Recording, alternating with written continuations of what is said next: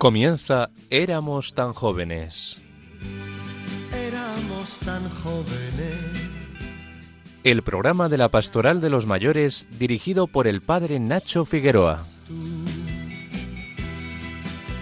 Y fue la verdadera razón de mi vida, nuestro sueño sin temor.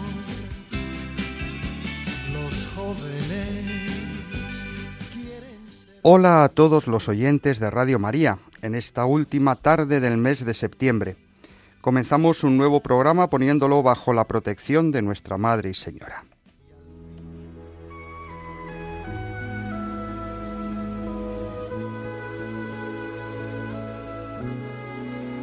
si se llevasen el miedo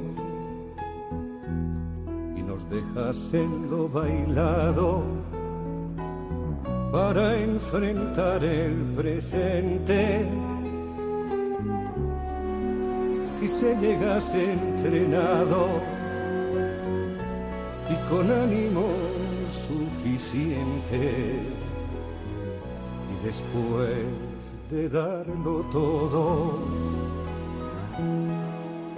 en justa correspondencia todo estuviese pagado y el carné de jubilado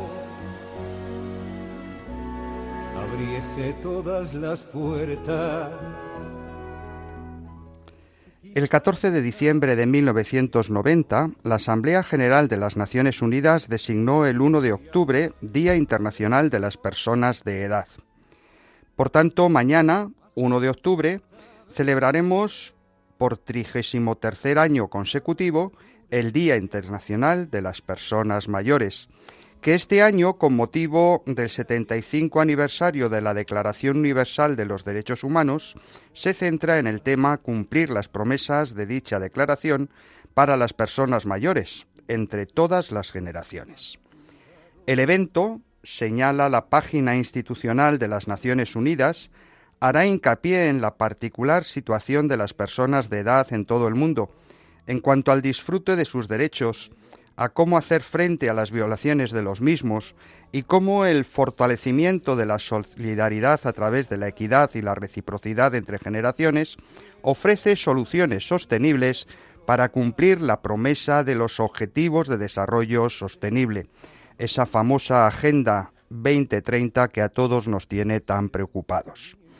Así, los objetivos del Día Internacional de las Personas de Edad para 2023 son incrementar el conocimiento global de la Declaración Universal de los Derechos Humanos y generar compromisos para potenciar la protección de los derechos de las generaciones actuales y futuras de personas mayores en todo el mundo. Compartir y aprender de los distintos modelos intergeneracionales para protección de los derechos humanos en todo el mundo y pedir a los gobiernos que garanticen que las personas mayores gocen de la solidaridad entre generaciones, fomentando las asociaciones intergeneracionales. Este esfuerzo por reforzar las relaciones entre las generaciones es una de las claves en las que más ampliamente insiste el Papa Francisco, de modo que esa experiencia y sabiduría de los mayores sea una fuente de enriquecimiento de los que vienen detrás y un modo de preservar los valores inmutables que sostienen la sociedad. En este tiempo en el que parece que los que no están al día en redes sociales no son de este mundo, reivindiquemos que hay elementos que trascienden las nuevas tecnologías, que un abrazo vale más que todos los likes en Instagram y que la sonrisa de un abuelo es más viral que todos los vídeos de TikTok. que al menos de vez en cuando vas a hacer una pelota. Si el cansancio y la derrota no supiesen tan amargo, si fuesen poniendo luces Hoy nuestras queridas Ana Marqués y Mercedes Montoya nos pondrán al día de las noticias relacionadas con el mundo de los mayores. En nuestro empeño por estar cerca de ellos, nos vamos a Guatemala, donde nos contarán una experiencia de cuidado de los mayores más pobres de la capital en una fundación con sabor español. Por su parte, Jaime Tamarit, buenas tardes, ¿cómo estás? Es Nacho. Mm, Jaime nos llevará a su rincón de gustar, en el que escucharemos una pieza musical que nos ayudará a conectar con la serenidad que caracteriza o debería caracterizar el último tercio de nuestra existencia. Con Victoria Pascua hablaremos de un pequeño pueblo de la isla de Tenerife, Villaflor, donde nació San Pedro de San José de Betancur, el primer santo canario de la historia y de la repercusión de los lugares relacionados con él en Guatemala. El doctor Juan José de la Lastra nos seguirá contando las andanzas del aventurero español Domingo Badía, a quien dejábamos en el programa anterior Camino de la Meca. Pero no olvidamos que los verdaderos protagonistas de nuestro programa sois nuestros oyentes. Por eso, no dejéis de mandar vuestros mensajes al WhatsApp 634 423 664 o al correo del programa éramos tan jóvenes arroba radiomaria.es. Y si no tenéis internet, porque ya hemos quedado que no es tan importante, recordad nuestra dirección postal. Radio María, éramos tan jóvenes, Paseo de Lanceros 2, primera planta, 28024 Madrid. Estamos en Radio María y os habla el Padre Nacho Figueroa, y esto es Éramos tan jóvenes.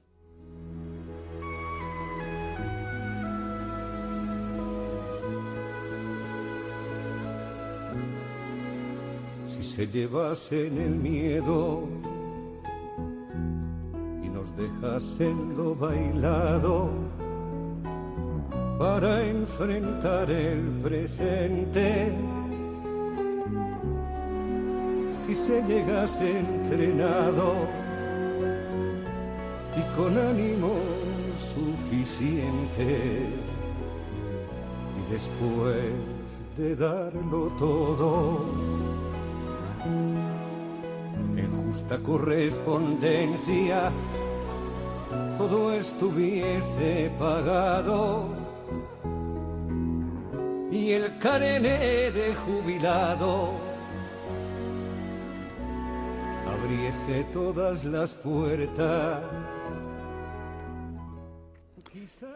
Nuestras amigas Mercedes Montoya y Ana Marqués elaboran cada semana el boletín de noticias sobre mayores de vida ascendente y hoy regresan al programa para ponernos al día de noticias de nuestro interés.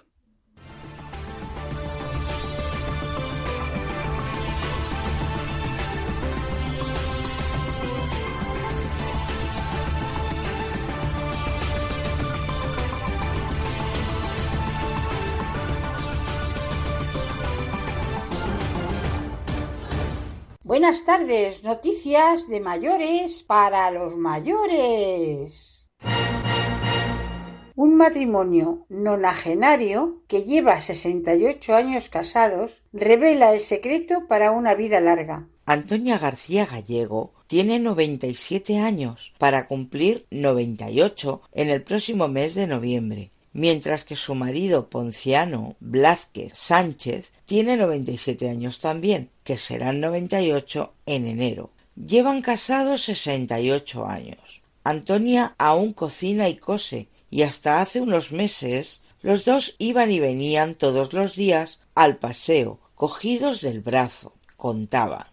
La esperanza de vida es cada vez mayor. De hecho, un reciente estudio liderado por el Grupo Colaborativo del Estudio de la Carga Mundial de las Enfermedades en España preveía que la esperanza de vida en España alcance de media los 84,8 años en menos de una década. Los mayores indignados con la sanidad pública exigen psicólogos y dentistas. Según el barómetro de UDP sobre atención primaria y los servicios públicos de salud realizado por simple lógica, las personas de más de 65 años echan de menos algún tipo de atención a la salud bucodental en un 87%, a la salud mental el 77%, de fisioterapia el 64% y de podología el 40% en sus centros sanitarios de referencia. Y es que, pese a que los encuestados puntúan con un 7,5 sobre 10 el servicio que reciben en atención primaria y se sienten bien tratados y escuchados por parte de los profesionales, también critican que el sistema tiene todavía muchas carencias. Una buena audición puede prevenir el deterioro cognitivo. Nuestro sistema auditivo está trabajando constantemente, ya sea para escuchar música, para conversar con un ser querido, para despertar con una alarma o hasta para escuchar el canto de las aves. Existen ciertos estudios que afirman que la pérdida de la audición contribuye al desarrollo de la demencia.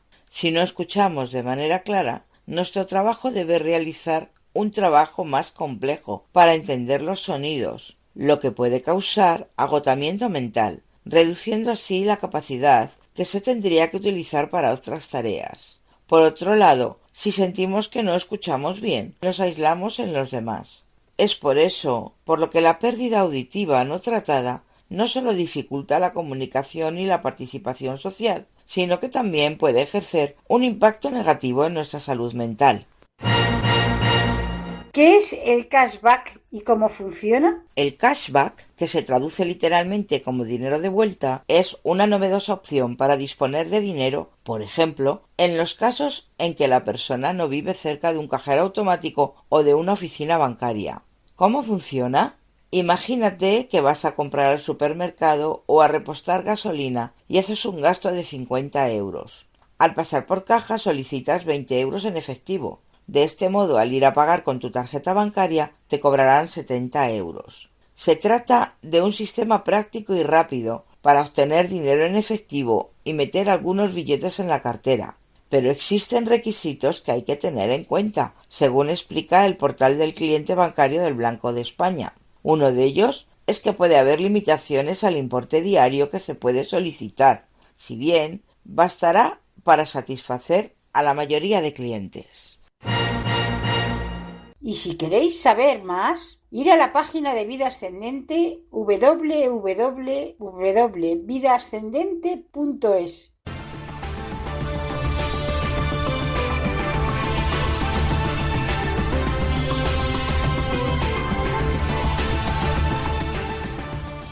Muchas gracias Ana Marqués y Mercedes Montoya por mantenernos al día de las cosas que nos interesan. Estamos en Éramos tan jóvenes y no olvidéis que nuestro número es 634-423-664. Esos tus cabellos blancos, bonitos, ese hablar cansado, profundo que me lee todo, lo escrito y me enseña tanto del mundo esos pasos lentos, de ahora caminando siempre conmigo ya corrieron tanto en la vida, mi querido, mi viejo, mi amigo. No sé si nuestros oyentes saben quién es el primer santo canario, canonizado por San Juan Pablo II. Se trata de San Pedro de San José de Betancur, a quien todo el mundo conoce como el hermano Pedro, oriundo de un pequeño pueblo de la isla de Tenerife, Vilaflor. Hace unas semanas se puso en contacto en el WhatsApp del programa un oyente, Manolo Martín, laico consagrado que había oído nuestra invitación a compartir experiencias de personas o instituciones que trabajan con personas mayores. Él nos contó que era colaborador de la casa que la congregación fundada por este santo tiene en La Laguna, Tenerife, y nos dijo que también tenían en Guatemala, donde el hermano Pedro fue misionero en el siglo XVII, una obra social con personas mayores. A los 23 años el hermano Pedro sintió la vocación misionera y partió de Tenerife llegando después de dos años a Guatemala, tierra donde desarrollaría su gran apostolado. Allí fundó la congregación de los hermanos de Nuestra Señora de Betlem, Betlemitas. Dedicó su vida a la actividad caritativa y fue un adelantado de su tiempo al establecer servicios sociales inimaginables en su época, como el Hospital para Convalecientes, el primero de este tipo en el mundo. Cuando San Juan Pablo II realizó su tercera visita apostólica al país centroamericano, canonizó al hermano Pedro el 30 de julio de 2002 en la ciudad de Guatemala. Con todos estos datos pedimos a nuestro oyente que intentase mandarnos un audio que nos ayudase a conocer esta interesante obra social y el contacto con los hermanos de la comunidad de Guatemala que nos dieron su, testimonio. Pedimos perdón a los oyentes porque desde Guatemala mandar un audio no es fácil, la calidad no es la mejor, pero creo que el, el testimonio que nos dan los hermanos aún así es interesante y merece la pena. Escuchamos con atención. ¿Quiénes son o quién es la Orden de los Hermanos de Belén?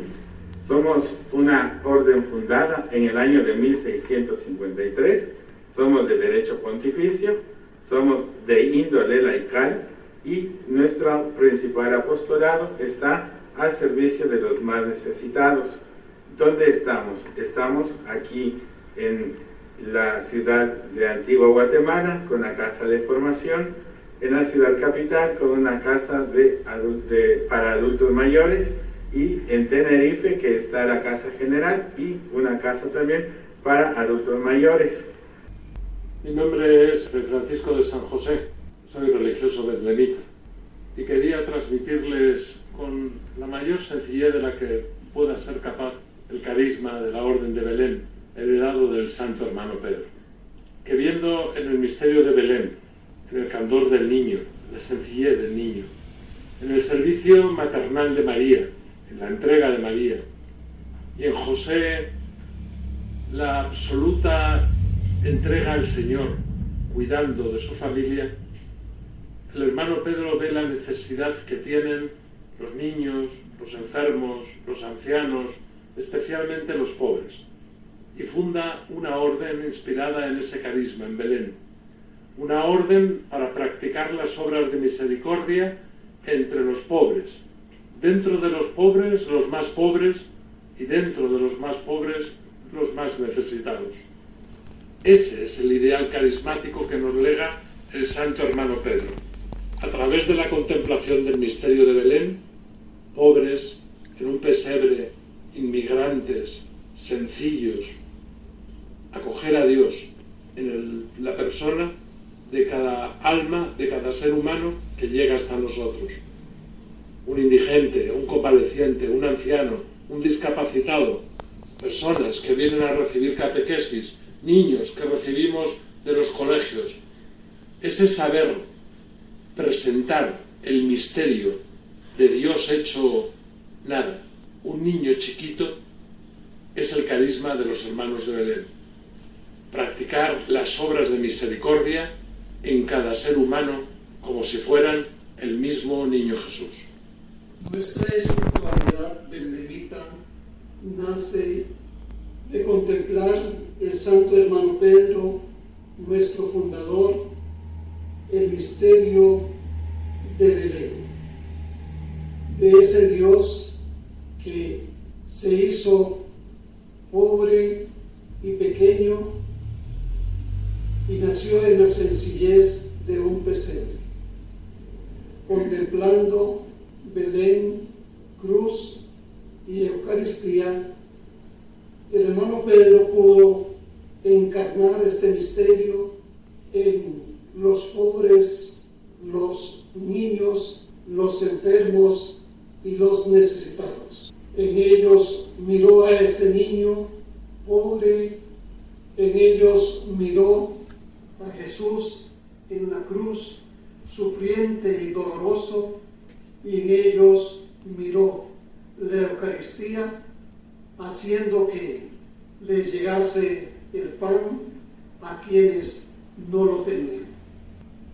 Mi nombre es Leonel Fuentes y estoy en la etapa del postulado en la Orden de los Hermanos de Belén. Nuestro apostolado es la educación y la hospitalidad. La educación nos dedicamos a la catequesis y a la formación escolar. La hospitalidad en la atención de los ancianos, Contamos con casas para ancianos en la ciudad capital, en Guatemala, y en Tenerife, en España. Y lo hacemos eh, cuidando a las personas que tienen más necesidades, a los ancianos que, que tal vez ya no cuentan para la sociedad o que su familia los ha abandonado, a los indigentes, a personas con enfermedades crónicas o discapacidades, así como nos enseñó el, el Santo Hermano Pedro, nuestro padre fundador. Mi nombre es Pedro David Catinac, estoy en la etapa del postulantado de los hermanos de Belén. Soy de Totonicapán. A mí me motivó mucho estar aquí al ver a, en una promoción vocacional a un fraile y me quedé con esa, esa idea en, la cabeza y el de querer eh, conocerlos y pasando los tiempos yo vine aquí y me motivó mucho, me movió mucho que ellos son muy alegres y a pesar de, de eso el trabajo que hacían me movió y es por eso que estoy aquí. Esos tus cabellos blancos, bonitos ese hablar cansado, profundo que me lee todo, lo escrito y me enseña tanto. Del mundo esos pasos lentos de ahora caminando siempre conmigo ya corrieron tanto. En la vida mi querido mi viejo Precioso testimonio de fe y de entrega. Si queréis más información sobre esta congregación y su trabajo apostólico, podéis entrar en su web Hermanos de Belén La Laguna, todo seguido, hermanos de Belén La Laguna.es. Seguimos en Radio María, en este espacio que se llama Éramos tan jóvenes, en esta tarde de sábado, esperando vuestros mensajes al WhatsApp 634 423 664. Quizá no sepáis que nuestra colaboradora y experta en peregrinaciones, Victoria Pascua, por avatares de la vida o de la vida de sus padres, es paisana del hermano Pedro de Betancourt. Así que le hemos pedido que nos lleve virtualmente a la tierra de este santo que es la suya. Con ella nos ponemos en modo viaje.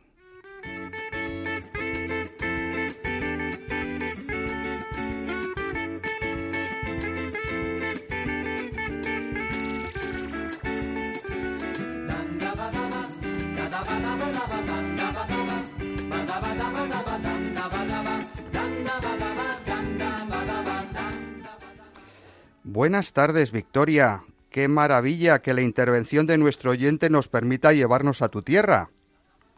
Pues sí, muy buenas tardes Nacho, buenas tardes Jaime, buenas, tardes, a todos. La verdad que me, me, ha gustado mucho, me ha gustado mucho el testimonio, ¿eh? Y, y aquí os traigo yo esta tarde, pues efectivamente, a compartir con toda esta, toda esta experiencia con mi paisano. Así que si te parece, empiezo. Eh, antes de nada, indicar que para hablar de las rutas de peregrinación relacionadas con el hermano Pedro, hemos de tener en cuenta que este santo nació y vivió sus primeros años en Tenerife, pero luego desarrolla toda su vida apostólica en Guatemala. Así que hay otros lugares de peregrinación en un sitio y en otro. Para que nuestros oyentes se sitúen, empecemos, aunque sea por el final, pero lo que sería más lógico, es decir, el primer lugar de culto en torno al santo, que sería donde fue enterrado. Así es. San Pedro de San José murió el 25 de abril de 1667 con apenas 41 años de edad y fue enterrado en la iglesia de San Francisco de la antigua Guatemala, donde es visitado por miles de fieles todos los años. Justo una semana después de su muerte llega a Guatemala la Real Cédula por la que doña Mariana de Austria, regente de don Carlos II, otorgaba la autorización para la fundación del Hospital de Belén, su gran obra. Supongo que el hermano Pedro es muy venerado en Guatemala, porque no solo es el primer santo canario, sino también el primer guatemalteco de adopción en ser canonizado, ¿verdad? Eso es, efectivamente. El Papa Clemente XIV lo declara venerable el 25 de julio de 1771. Sin embargo, la supresión de la rama masculina de la orden de Tlemita en 1820, la falta de dinero y la ausencia de milagros testificados por los médicos y testigos presenciales hacen que la causa se detenga por mucho tiempo, siendo reactivada después en la década de los 60 del siglo pasado. Aún así, el santo siempre gozó de gran veneración por los fieles. De hecho, se estableció una ruta de peregrinación conmemorativa de la canonización del santo hermano Pedro de San José de Betancourt, que permite realizar un recorrido de los monumentos de la antigua Guatemala, que fue declarada Patrimonio de la Humanidad, a través de la vida y obra del hermano Pedro. La ruta del peregrino permite conocer de una forma diferente la antigua Guatemala. La llamada ruta del peregrino incluye visitas a los telares de Pedro Almergol, al monumento del hermano Pedro y el arco del Matasanos, Hospital Real de Santiago, Templo de Nuestra Señora de la Merced y al monumento convento de la Compañía de Jesús, donde el hermano Pedro fue estudiante. Eso en Guatemala. ¿Y en su tierra natal también se conserva memoria del santo? Por supuesto, debido a que es el primer santo canario de Guatemala y por la gran devoción que se le profesa en estas dos regiones del mundo, el hermano Pedro es popularmente considerado como copatrono tanto de las Islas Canarias como de Guatemala. Es alcalde honorario de los municipios de la comarca sur de Tenerife y especialmente de su pueblo natal, Vilaflor. Es patrón del folclore canario, patrón de los taxistas de los municipios de Adeje y Granadilla de Abona en Tenerife y patrono de los que no tienen hogar.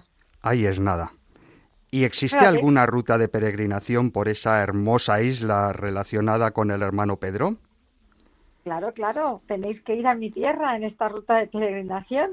En la isla de Tenerife existe el Camino del Hermano Pedro, que es una ruta pastoril que el santo recorría para trasladarse con su rebaño a lo largo de la comarca de Chasma. Esta ruta parte desde la iglesia de San Pedro Apóstol en Vilaflor, situada junto al santuario del Santo Hermano Pedro, lugar donde nació, hasta la cueva del Santo en el Medano, en el Médano, perdón. La del Hermano Pedro está considerada como una de las rutas de peregrinación más importantes canarias. La fiesta de San Pedro de San José de Betancourt se celebra el día 24 de abril y ese día cientos de peregrinos recorren esa ruta que tiene un gran interés religioso e histórico. Recientemente esta ruta ha sido promocionada en la red de rutas religiosas en Europa Qué maravilla. Pues ya tenemos pendiente otras dos peregrinaciones, una a Guatemala y otra a Tenerife. No tenemos agenda suficiente para tanto. Supongo que estos días, Victoria, estás a tope con los preparativos del Encuentro Internacional de Mayores que tendremos la semana que viene. Eh, supongo que está todo listo y ya las servilletas casi casi puestas en la mesa esperándonos en Huelva, Sevilla y el Rocío. Eh, cuéntanos las últimas novedades. Pues así es. Las últimas novedades es que todavía había estado llamando a alguna persona interesada. La verdad es que ya hemos cerrado listas. Estamos, estamos, fíjate, si es que estamos ya con la fecha encima, así que imposible. Claro, claro, es pasado eh, mañana. Exactamente, seguir anotando gente, pero bueno, ya está todo organizado con mucha ilusión, todo preparado para recibir a todos nuestros peregrinos en Sevilla. Juntos partiremos eh, de cada sitio de España y desde Sevilla juntos partiremos hacia Matalascañas y desde allí pues hacemos nuestro nuestro gran viaje y encuentro de peregrinación a Huelva, Sevilla y la Virgen del Rocío. Qué bien, qué bien, qué ganas tenemos de empezar deseando que llegue el día y a disfrutar. Victoria, pues mientras tanto, que descanses este fin de semana porque el lunes tempranito empezamos el periplo. ¿eh? Cuídate mucho y ah. un abrazo muy fuerte, Victoria. un abrazo a todos. Muy buena tarde.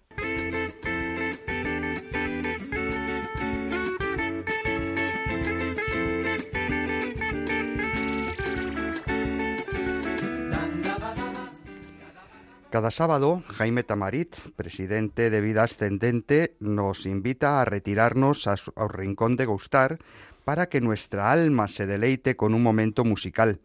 Hoy nos habla de algo muy importante en la vida de los mayores y que no debemos dar por supuesto, porque se supone que la nuestra es la edad de la serenidad. Buenas tardes de nuevo, Jaime. Buenas tardes, Nacho. Este año la Iglesia ha prestado especial atención al acompañamiento de la persona mayor poniendo en marcha la pastoral del mayor en sus diócesis. Quiero resaltar hoy las virtudes que acompañan al mayor que afronta con serenidad la etapa final de su vida dando fruto.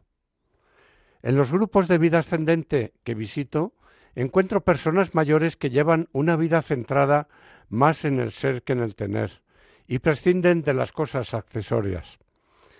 Fue para mí un ejemplo lo que ocurrió en la residencia mayores de Villaviciosa de Odón, en la que los residentes fueron agraciados con un importante premio en la lotería de Navidad. Les pregunté qué iban a hacer con lo que les había tocado y me respondieron compraré un buen teléfono móvil para estar en contacto con la familia y lo que sobre se lo daré a mis hijos y nietos. Solo necesitaban compañía y sentirse queridos. Es lo que nos decía Araceli de la residencia mayores de Parla en el encuentro mantenido entre todos los movimientos que se dedican al acompañamiento del mayor. El trato con los mayores no consiste en que hagan cosas, hay que quererlos. Esta aproximación a los valores esenciales de la vida y a la reconciliación de la persona mayor consigo misma me trae a la memoria un tipo de, de música minimalista del genial compositor francés Eric Satie, que además fue un gran escritor dotado de sentido para la crítica, el humor y la ironía. Satie y Claude Debussy fueron coetáneos y se influenciaron mutuamente en sus estilos musicales. Escuchamos esta hermosísima gimnopedia en la que Satie se expresa con notas esenciales, como los mayores, dotados de sabiduría, consideran su vida.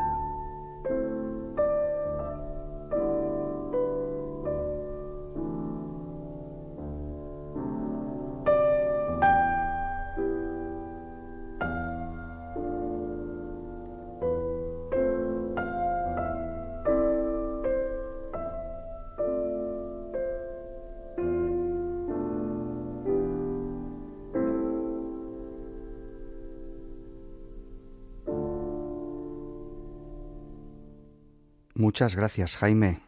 Estamos en Radio María, en este espacio que se llama Éramos tan jóvenes, en esta tarde de sábado, esperando vuestros mensajes al WhatsApp 634 423 664 o vuestros correos a éramos tan jóvenes arroba radiomaria.es.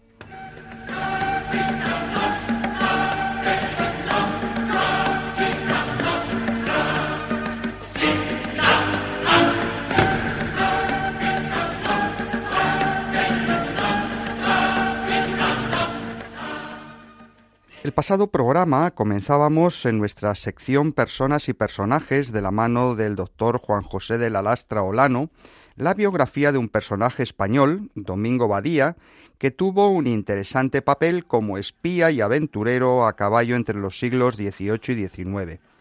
Escuchamos la segunda parte de su apasionante vida. Juanjo, te escuchamos. Muy buenas a todos los oyentes de este programa y en especial a los que seguí mis relatos. Como recordáis, en el anterior programa dejamos a nuestro Badía, a Ali Bey, huyendo de Marruecos por el peligro que representaba para su vida la que había liado allí. Había intentado derrocar al sultán y apoyado por las tribus del sur de Marruecos y las había, al final también las había traicionado, luego era perseguido por todo el mundo. Sabéis perfectamente que se dirigía en su vida hacia Argel, pero que no pudo llegar y entonces cambió el rumbo hacia Tánger y tuvo que cruzar el desierto y lo pasó bastante mal. Cuando ya mm, le interceptan las tropas del sultán, le llevan al puerto del Arache y allí le suben a un barco y le dicen hasta aquí hemos llegado, adiós y queda deportado. Nos encontramos ya entonces con Alibey subido a un barco que inicia la travesía y entra en el Mediterráneo y se dirige a Trípoli, en Libia. Al llegar a Trípoli, pues se traba amistad nada más bajar del barco con el bajá de Trípoli, es decir, con el gobernador. Pero Libia todavía está muy cerca de Marruecos y los agentes del sultán de Marruecos le tienen vigilado. Bueno, allí, como siempre, pasando por ser un devoto musulmán, pasa el mes del Ramadán y cumple todos los ritos y preceptos que se dan durante ese mes, el ayuno, en fin, todas esas cosas. Bueno, al pasar este tiempo, continúa su viaje porque su objetivo es llegar a la Meca. Entonces sale de Trípoli y se dirige a Alejandría, a Egipto. Pero cuando va a entrar en el puerto de Alejandría, una gran tempestad desvía su rumbo a la isla de Chipre. Al llegar a Chipre, ya prácticamente allí se sale de la órbita del sultán y pasa en Chipre dos o tres meses, también contacta con las autoridades locales y se entera de que los británicos tienen un plan para derrocar al Bajá de Egipto y poner en Egipto un gobierno títere al servicio de Inglaterra. Domingo Badía, sin dudarlo, coge un barco y parte hacia Egipto. Al llegar allí, como no podía ser de otra manera, logra frustrar el plan inglés. Y, entre otras cosas, allí hace amistad con un escritor francés que conocéis todos, que se llama Chateaubriand, quien dice y escribe de, de nuestro Badía que es el turco más inteligente y cortés que ha conocido.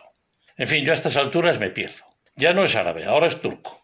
Bueno, sea lo que sea, pasados unos meses en Alejandría, pone rumbo a la Meca a donde llega el 11 de enero de 1807. Al llegar a la Meca se comporta como el musulmán más devoto, como el peregrino más fiel, y a pesar de estar enfermo es transportado en una litera y a pesar de ser medianoche y sabiendo el delito que es pisar tierra sagrada musulmana que se castiga con la muerte, insiste en cumplir todos los ritos del peregrino de inmediato y da las siete vueltas al santuario de la Caeva, que es lo preceptivo antes de poder entrar en el auténtico santuario. Al día siguiente se abren las puertas del santuario y, como no, franquea su puerta un hombre extranjero, que no es un príncipe sirio y que ni siquiera es musulmán, es un español.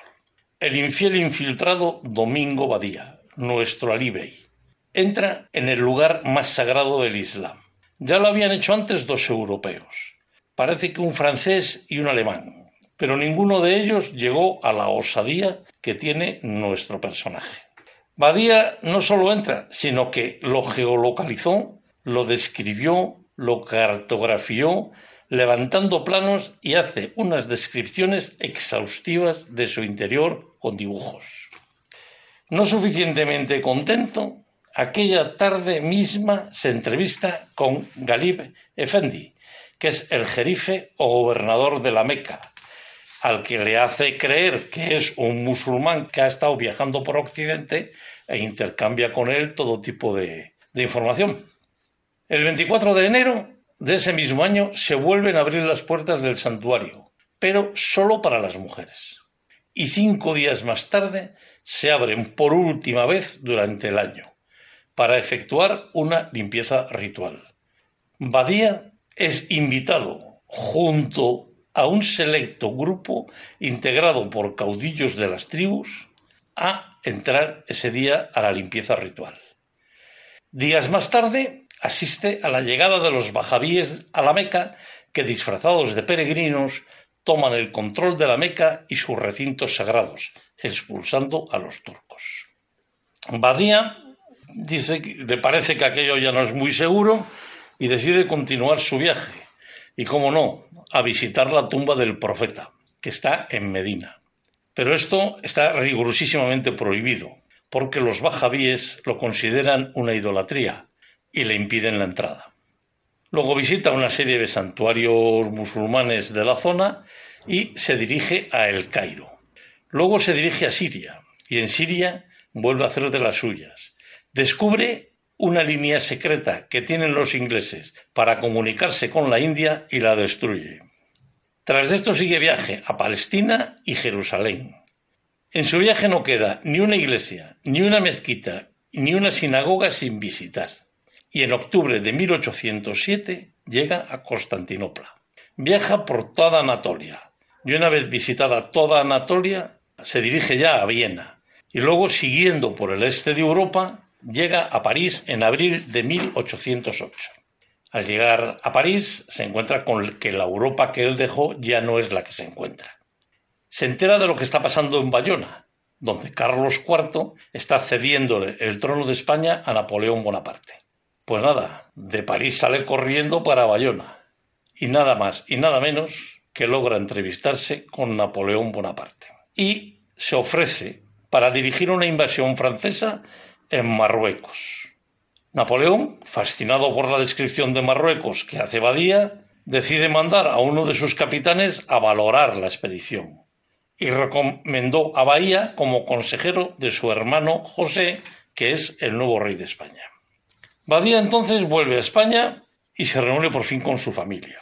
El rey José Bonaparte le nombra intendente de Segovia y luego prefecto de Córdoba.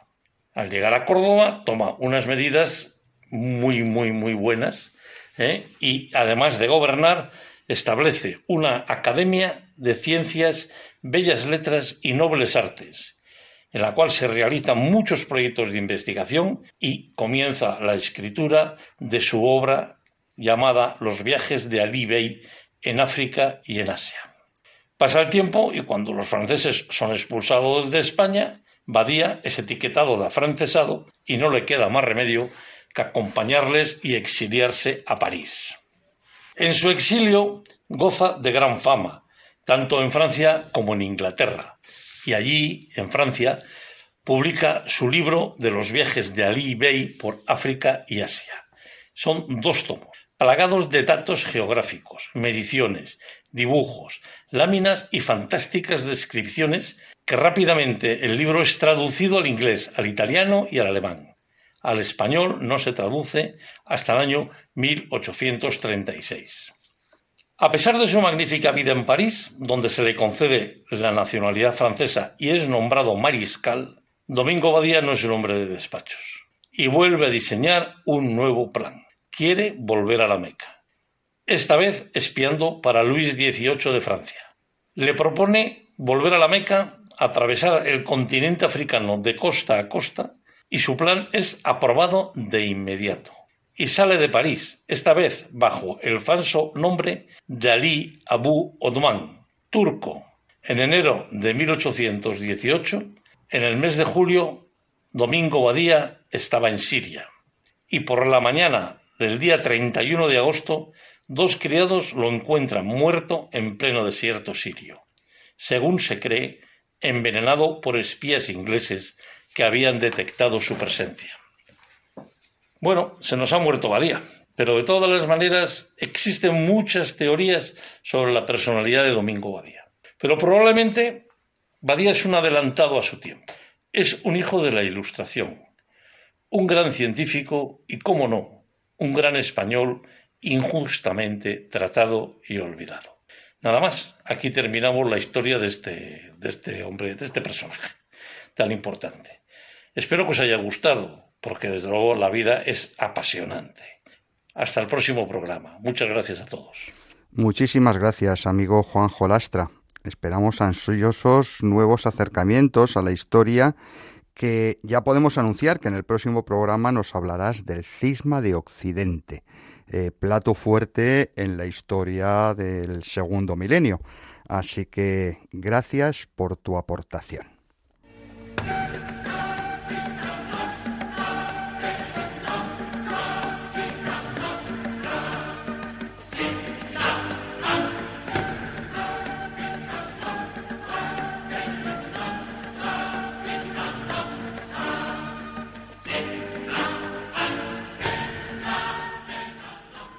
Esperamos vuestros comentarios, impresiones o sugerencias en nuestro WhatsApp 634 423 664. Decíamos el pasado programa que se estaba celebrando en Madrid entre los días 15 y 19 de septiembre el encuentro de Vie Montant Internacional con el propósito de renovar la cúpula directiva internacional del movimiento, reflexionar sobre los retos actuales del mundo de los mayores y trazar los objetivos y líneas de acción pastoral en el movimiento para los próximos años. Jaime Tamarit, nuestro habitual colaborador, que ya era vicepresidente de Montante Internacional y que renueva en el cargo, eh, es el que mejor nos puede contar lo que se vivió en Madrid esos días. Eh, Jaime, primer flash, ¿qué fue lo más importante, lo más decisivo en vuestro trabajo durante este encuentro? Bueno, lo primero y más impresionante para mí fue el conectar directa y personalmente con los mayores que ejercitan el apostolado, que hacen el apostolado de la persona mayor en 18 países del mundo. Hemos tenido gente de África, Oceanía, Sudamérica y toda Europa. Ha sido emocionante. Súper enriquecedor. Además habéis tenido primeras espadas acompañándoos con sus conferencias, con sus reflexiones. Eh, sé que el primer eh, la primera gran intervención fue la de Luis Manuel Romero, el, director del Secretariado de Apostolado Seglar de la Conferencia Episcopal. Eh, cuéntanos, resúmenos, danos un titular. A Luis Manuel estoy especialmente agradecido porque realmente habló a una audiencia que va quizás un poco detrás del apoyo decidido de la Conferencia Episcopal al Apostolado de la Persona Mayor y habló de una manera tan positiva del trabajo, de, la pastoral que desarrolla vida ascendente, que realmente conmovió a la gente que, estaba en la, presente en la sala. Creo que también estuvo eh, Monseñor Martínez Camino, el obispo auxiliar de Madrid, que habló de un tema que en principio mm, produce cierto yuyu eh, cuando se habla con mayores de este tema, pero que es algo fundamental, ¿no? Que es el tema de la eutanasia, los cuidados paliativos y la opción por la vida digna hasta el último momento. Estuvo muy bien esa intervención porque de, Martínez Camino, porque es que realmente cuando comenzamos eh, y cuando comencé a oír, digo, estamos hablando de, un peligro, de una, de una elección que puede hacer el hombre, pero no solo el mayor. También lo puede hacer la persona que está deprimida. Y no es un derecho, no es un derecho. Y entonces el obispo nos, nos, advirtió de los peligros en ese tipo de elección. No es un derecho a la vida y quizás en una sociedad absolutamente eh, materializada pueden pensar en la eutanasia como una salida a un problema de el, desequilibrio demográfico, ¿no? Además de eso, tuvisteis un fabuloso intercambio con eh, la Universidad Francisco de Vitoria, que tiene un programa, un, un máster, un grado precisamente en eh, cuidados de los mayores y atención a las personas mayores. Bueno, la Universidad Francisco Vitoria, la verdad es que el rector del, del grado de formación mandó un mensaje a la página de Vida Ascendente y cuando vi ese mensaje dije, me tengo que ir ya mismo y aparecía al día siguiente. Y ahí con Jorge el rector del, grado de formación, enseguida establecimos un vínculo porque ellos hacen, enseñan y forman a la gente que acompaña al mayor y nosotros hacemos el acompañamiento a la persona mayor en todo el mundo. Entonces vimos que éramos dos entidades muy complementarias y que deberíamos colaborar. Le hablé del encuentro internacional y nos prepararon un recibimiento por todo lo alto, ¿no? Con unas exposiciones de los grados de formación, una visita al campus y un ofrecimiento a colaborar. Pero ahora es una colaboración que aprovechando esta presencia internacional se ofrece un poco no a nivel español, sino se ofrece a nivel mundial. Una maravilla, ¿verdad? Sí. Oye, y os acompañó también un querido colaborador nuestro, el conciliario de Tortosa, eh, Mosén Joan Bajo. Bueno, Joan Bajo no es solamente un conocido, es más que un conocido. Para ti es un amigo. Es un amigo de todos nosotros. y eh, Juan Bajo tiene una experiencia profesional gigantesca, ¿no? En un área que es eh, paralela a la actividad que hacemos nosotros. Nosotros acompañamos y queremos a la persona mayor, pero Joan Bajo está, eh, se dedica a la pastoral de la salud y tiene tratados sobre geriatría tomando ejemplos evangélicos en sus dos últimos libros que son francamente preciosos, porque uno es la parábola del buen samaritano. Cuando pasas y ves a un necesitado, te tienes que fijar en él, darte cuenta de su problema quererle y ayudarle. Y va analizando todas las etapas de ese proceso. Y luego tiene otro libro, el último que acaba de escribir, que es, se titula como el lema del encuentro, Renacer. Renacer. Y ahí explica, y sigue un poco, sigue bastante las líneas de las catequesis del Papa, ¿no? Donde está insistiendo en esa necesidad tan grande que tenemos, ¿no? de, de acompañar al mayor en un momento en que va a haber una, una avalancha de, de gente mayor que se va a sentir sola. Tenemos que prepararnos para atenderlos. Y vida ascendente va a ser, yo creo, un elemento fundamental. Fundamental porque mm, desarrolla esa dimensión social del ser humano, ese elemento comunitario de la Iglesia, pues en un ámbito donde el mayor se encuentra con otros mayores y caminan juntos. Pues deseamos que este encuentro de vida ascendente sirva para consolidar a nivel global esta sensibilidad por el mundo de los mayores que el Papa Francisco ha mostrado en tantas ocasiones y que Vida Ascendente es pionera en el acompañamiento de los que se encuentran en el último tercio de su existencia. Eh, pues que esto sirva para seguir aportando una experiencia más en el ámbito de la pastoral del mayor.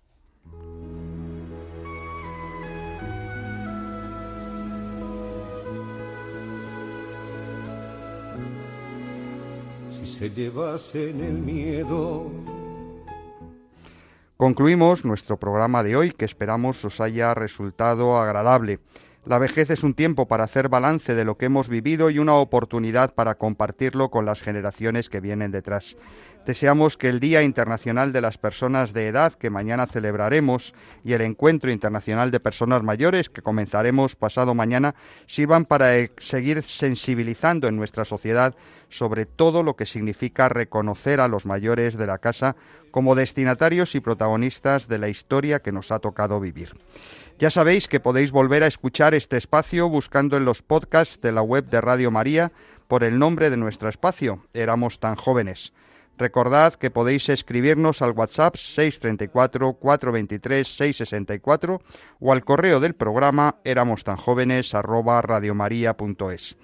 Agradecemos su colaboración a nuestras reporteras senior, Mercedes Montoya y Ana Marqués, a Jaime Tamarit, presidente de Vida Ascendente, al doctor Juan José de la Lastra y a nuestra experta peregrina Victoria Pascua. Estuvo en el control Juanma González y se despide de todos el padre Nacho Figueroa. Que el Señor Jesús y su Madre la Virgen sigan cuidando de todos sus hijos, especialmente de los ancianos más débiles y acompañen a los que se sienten más solos. Nos encontramos de nuevo, si Dios quiere, dentro de dos sábados para daros buena cuenta de lo que hemos vivido en el Encuentro Internacional de Mayores 2023. Nos encontraremos a las seis de la tarde en la península, a las cinco en las Islas Canarias. Así iniciaremos nuestra tercera temporada de Éramos tan jóvenes. Os dejamos ahora con el Santo Rosario y luego las vísperas y la misa vespertina del domingo. Hasta pronto.